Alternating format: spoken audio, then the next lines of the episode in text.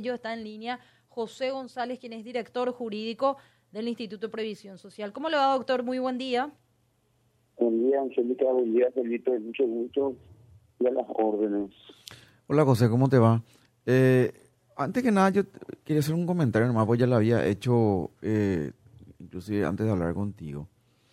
Eh, primero agradecerte tu tiempo a esta hora, siempre estás dispuesto a hablar con nosotros tenemos que ser honestos y hacer un, también un, comentario de cocina interna, ¿verdad? De que no es fácil conseguir entrevistado a esta hora de la mañana, ¿verdad? Este, sin embargo, siempre estás ahí presto. Este, José, se está planteando, yo creo que más que nada una cuestión de, de algunos medios de comunicación y también algunos periodistas de esos de grupos de medios, sobre todo de los grupos de Socolillo y Viersi, también se sumó Arañanduti con una nueva, una nueva onda así medio eh, ñembo también así, eh, histeriquismo, de que este esquema, de que hay un desmadre en el IPS, parten de ese titular, ¿verdad? Descontrol, desmadre, corrupción, todo, ¿verdad? Lo cual no deja de ser cierto, pero es una falacia, ¿verdad? O una, o, vos como abogado sabes que lo que estoy hablando es una, una verdad a medias ¿verdad? Lo cual viene siendo una, mentira completa.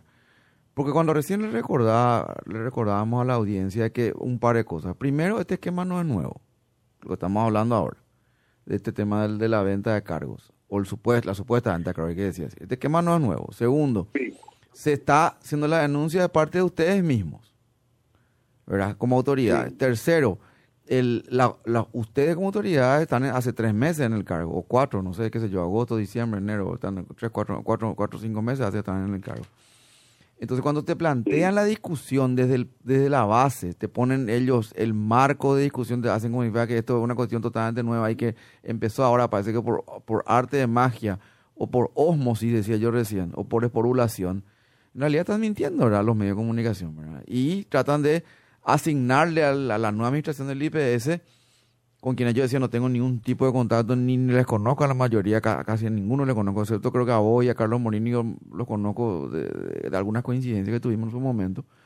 Este, y después a nadie más, se le asigna a usted la responsabilidad cuando ustedes son los que están impulsando la denuncia, ¿verdad? Entonces, digo nomás, eh, este juego perverso que hacen algunos, algunos periodistas, menos mal yo no, no soy lo ni periodista ni me considero ser, ni, ni pretendo serlo, este, de, decirle, no, en realidad con esto empezó ahora como una cuestión nueva y en realidad sabemos todos, el que, el que agarra y lee un poquito más el titular una noticia sabe que no es así, ¿verdad? Sí. En realidad nosotros cuando asumimos la, la administración recibimos varias denuncias anónimas, ahora un secreto a voces, dos situaciones. Una, que en IPS supuestamente se compran los contratos, nombramientos, ascensos, recategorizaciones, etcétera. Otra, que supuestamente hay un listado de funcionarios que no forman parte de la institución, pero que estarían recibiendo algún salario de alguna ONG o de alguien que alguien paga por esas personas. No sé si son un político, preventario, pero eso siempre era la denuncia. Nosotros empezamos a intervenir el hospital central y todas las áreas de dependencia empezamos a hacer visitas in situ en las distintas dependencias porque supuestamente los enrolamientos se hacían por un lado entre las 4 y las 6 de la mañana. Fue por ese motivo que los enrolamientos dejaron de hacerse en la institución y empezaron a hacerse en un domicilio particular. Luego también tenía, teníamos denuncia de que supuestamente, no sé qué te dije, que le pagaban el salario a alguien y que se le hacía firmar una planilla. Ayer pedimos que el Ministerio Público intervenga en una oficina donde está una de las exfuncionarias de la institución, o sea, funcionaria de la institución que está imputada y que está privada de libertad, donde encontramos formularios como el eslogan Paraguay de la gente y el sello de IPS de personas que completaban ese formulario como que era su planilla de registro de entrada y salida. Y que supuestamente siempre teníamos esa denuncia que esa planilla se le remitía a una ONG y con eso se le pagaba su salario.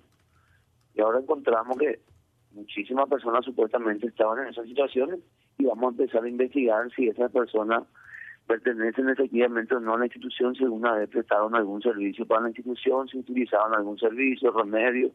Tenemos también un listado de 800 personas que supuestamente serían las que estaban comprando los contratos. Vamos a ver también la situación de esas personas, si efectivamente compraron contratos, nombramiento, ascenso, para luego investigar y hasta el fondo de la cuestión.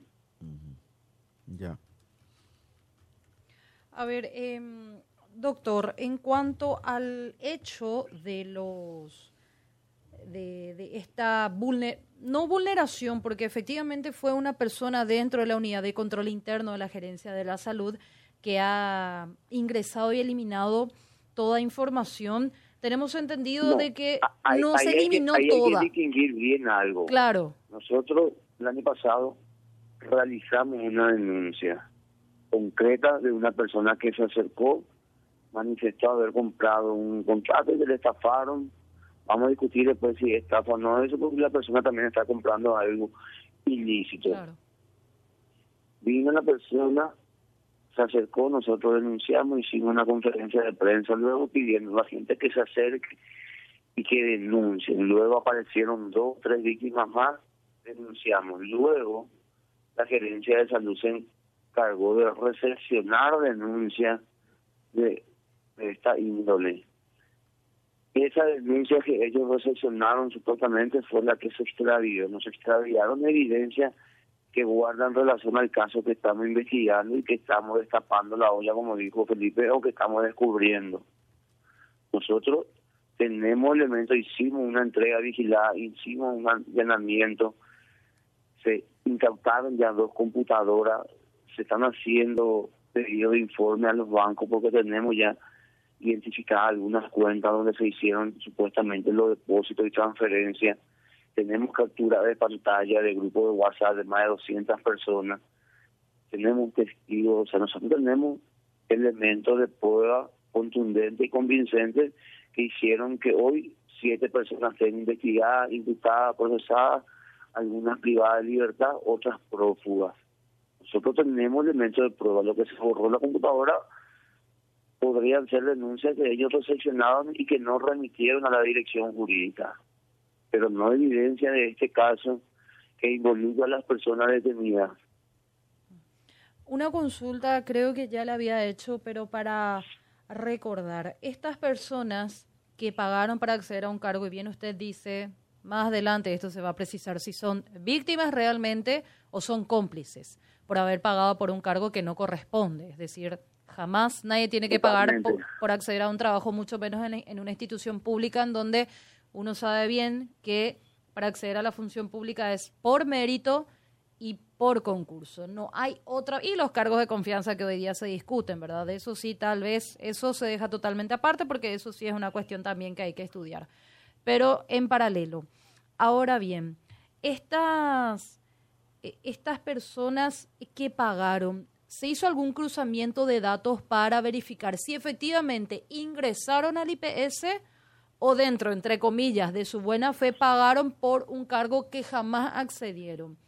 Ese No, cruzamiento de funcionarios, como ahora, ese cruzamiento estamos haciendo que se va a hacer una auditoría interna como si también nosotros de la dirección jurídica solicitamos al Ministerio Público que haga un cruzamiento y que pida informe a la institución si esas personas son nombradas, contratadas o utilizaron algún servicio o si son asegurados de IPS porque en conversación con la fiscal también me dijo que incautaron constancia o documentos que son indicios de que se utilizaron medicamentos también. Entonces tenemos que ver qué cantidad de medicamentos se utilizaron, si es algo normal, extraordinario, sacaban remedios para vender. Entonces todo eso también vamos a investigar.